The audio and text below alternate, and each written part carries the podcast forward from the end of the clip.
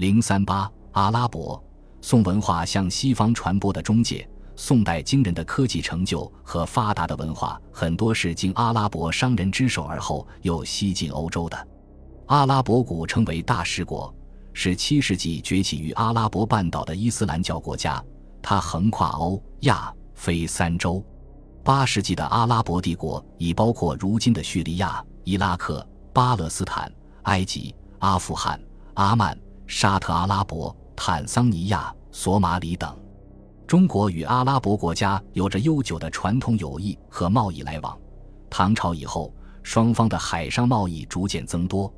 到了两宋，经贸文化交流愈加繁荣兴旺。仅自宋太祖开宝元年至宋高宗绍兴元年，大使向宋派出的友好使节达三十多次。同时，许多大食商贾也常向宋廷贡献方物。据《宋史》载。当时有海路与宋朝通商的阿拉伯国家，西亚有白达、毕斯罗、瓮蛮、兀拔、曾坦；在非洲的有兀斯里、曾波、毕帕罗等。阿拉伯与宋代中国的海外贸易和文化交往之所以能如此，除去宋朝对海外往来十分重视之外，关键还在于当时中国的造船技术在世界居领先地位。汉武帝时。尽管中华文化已呈现出一派灿烂景象，但由于不太重视造船业的建设，与境外交往多凭陆上张骞打通的丝绸之路，中国船只之偶尔涉足南洋。南洋辽阔的水域里，却到处漂浮着天竺船、波斯船、扶南船和印尼船。正如《汉书·地理志·言及南阳时》所云：“所治国皆秉师为偶，蛮以甲船转运至之。”北宋则不然，因陆路交通已十分艰难，则全力发展造船业，很快就后来居上。所造的近海商船规模宏大，舟如巨势，帆若垂天之云，拖长数丈，一舟数百人，终积一年粮，患事酿酒其中，至死生于度外。而驰往大石、西海及木兰皮国的船只，则又加大矣。一舟容千人，舟上有机杼、市井。既宽大舒适，又坚固安全。阿拉伯商人来中国港口贸易，纷纷搭乘中国的船舶，因此到南宋时，不仅海外贸易已成为国库重要的收入来源之一，而且高度发达的宋代文化成果在这一时期也多经阿拉伯人之手漂洋过海，西进欧洲。指南针利用磁石指南的特性制造指南仪器，在战国时已有。韩非子。有度说：“故先王立思南，以端朝夕。”但那时用的是天然磁石，磁石指南也不够准确灵敏。真正用人造磁铁制成的，成为我国古代四大发明之一，并为人类进步做出伟大贡献的指南针，是在北宋时出现的。指南针一经发明，很快就被应用于航海贸易事业。北宋徽宗重和二年朱玉写的《平洲可谈》中说。周师识地理，夜则观星，昼则观日，因会观指南针。宋代，尤其是南宋，与中国进行海上贸易的国家很多，而阿拉伯商人尤其多。不少阿拉伯商贾坐船到广州经商，一住经年，以致其子远渡重洋前来寻找。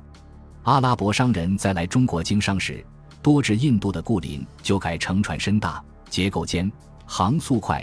又有指南针导航的中国船只，这样几经换船，两国水手和船工多次切磋，阿拉伯人很快就掌握了指南针的制作技术。在阿拉伯文献中，最早提到指南针的年代要晚于北宋，一千二百三十年，有个叫穆罕默德·奥菲的阿拉伯人，在他的波斯译文集《故事总会》中。第一次记述了一个在航海中如何凭一尾用磁石擦过的鱼儿找到航路的故事。所谓磁石擦过的鱼，可能指的就是我国宋仁宗时编写的《五经总要》中记载过的用人造瓷片制成的指南鱼。由于指南针在航海中的应用价值极大，立即普遍受到外国航海家的重视。大约在十三世纪初。指南针又经阿拉伯人之手传往欧洲及世界各地。英国的斯蒂芬 ·F· 梅森在其《自然科学史》中有如下记载：在13世纪，磁针罗盘在欧洲出现。火药，火药也是我国古代的重大发明，最初是在唐朝由炼丹家发明并传入阿拉伯一些国家的。火药中的主要成分是硝，阿拉伯人称其为中国血，波斯人则称之为中国盐。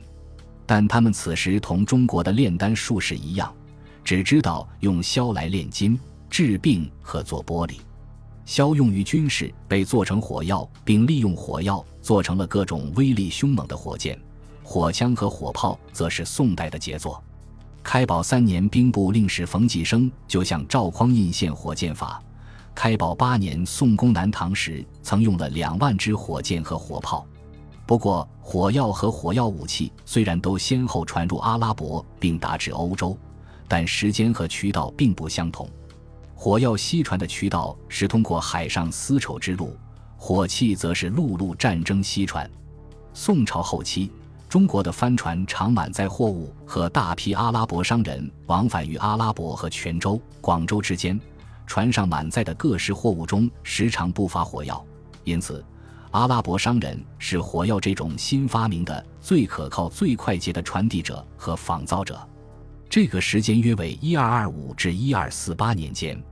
据较早的阿拉伯史载，阿拉伯国家约在十三世纪初才完成了消用于配置火药、制作火器的试验。到十三世纪后期，哈桑所著的《阿拉伯兵书》《马术和军械》。则更加明确地记载了火药配方中的一些成分的用量。阿拉伯国家介于中国和欧洲间，由于地缘因素，阿拉伯文化以及从中国吸收到的中华文明对欧洲的影响很大。火药制作技术就是欧洲从阿拉伯人那里获取的。欧洲现存的最古老的一种专谈火攻术的书籍《制敌燃烧火攻法》是最好论据。它是在十三世纪下半叶由阿拉伯文译成拉丁文，再传入欧洲的。这本书谈了军事方法十四项，九项都与火攻有关，对欧洲震动很大。然而他们还不会制造火药，是后来同阿拉伯国家的战争教会了他们。当然，这是在吃尽了用火药制成的火器的苦头之后。瓷器，中国的瓷器与丝绸齐名，古代西方人既称中国为丝国。又称为瓷国。唐以后，中国瓷器开始外传，但数量十分有限，因为它主要靠陆路由新疆运至中亚、波斯、阿拉伯一些国家。宋代瓷器已臻成熟，从质地和外观上都更胜于唐瓷。全国各地出现了不少烧制瓷器的民窑，各种特色各异的瓷器深受人们的喜爱。宋代海上贸易空前繁荣。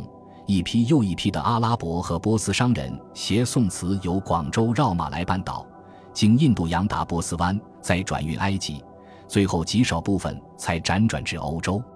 物以稀为贵，当时中国宋瓷在欧洲价值连城。据说萨克逊选帝侯奥古斯特二世曾通过外交谈判，用六百名魁伟健壮的御林军卫兵从普鲁士国王威廉手里换回一百二十七件中国瓷器。成为世界外交史上的一件奇闻。宋代瓷器西传，埃及为中转站，他地跨亚非两洲，北临地中海，自八世纪起就属阿拉伯帝国，其人口绝大部分是阿拉伯人。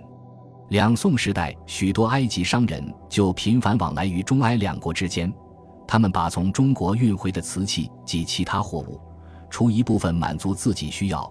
剩余都被转运到地中海沿岸的许多欧洲国家。考古学发现，埃及的福斯特遗址中发掘出了许多宋代的中国瓷器，其中有浙江余姚上村越窑出产的凤凰文化花莲瓣形浮雕、民底内部莲花纹和圆足底等花样的青瓷片，也有画花飞鸟纹河南临汝汝窑青瓷片和莲瓣形河北曲阳定窑白瓷片。不仅如此。